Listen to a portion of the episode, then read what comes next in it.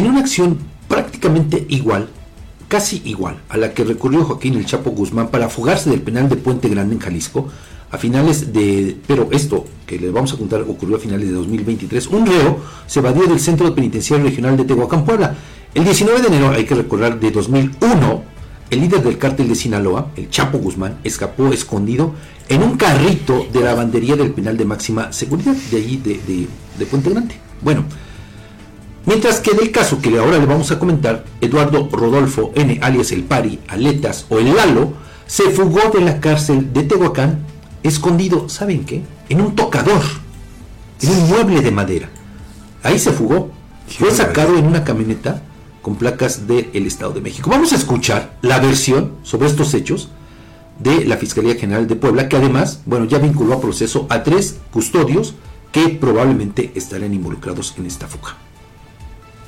Con los datos de prueba recabados, la Fiscalía acreditó que el 24 de diciembre de 2023, José Armando N., encargado del servicio de aduana de vehículos, Manuel N., encargado del área de servicio de revisión de vehículos, y José Francisco N., encargado del retén de vehículos del Centro Penitenciario Regional de Tehuacán, permitieron el acceso de una camioneta Ford F-150 color guinda con placas NFI 1722 del Estado de México.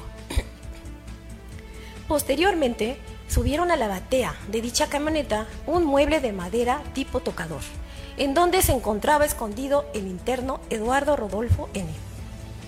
A pesar de que José Armando N., Manuel N. y José Francisco N. tenían la obligación de realizar una inspección exhaustiva al vehículo y al mueble referidos, no lo hicieron permitiendo que la camioneta saliera del centro penitenciario, incumpliendo sus funciones y propiciando la fuga de Eduardo Rodolfo N., alias El Party, Aletas y Oelalo.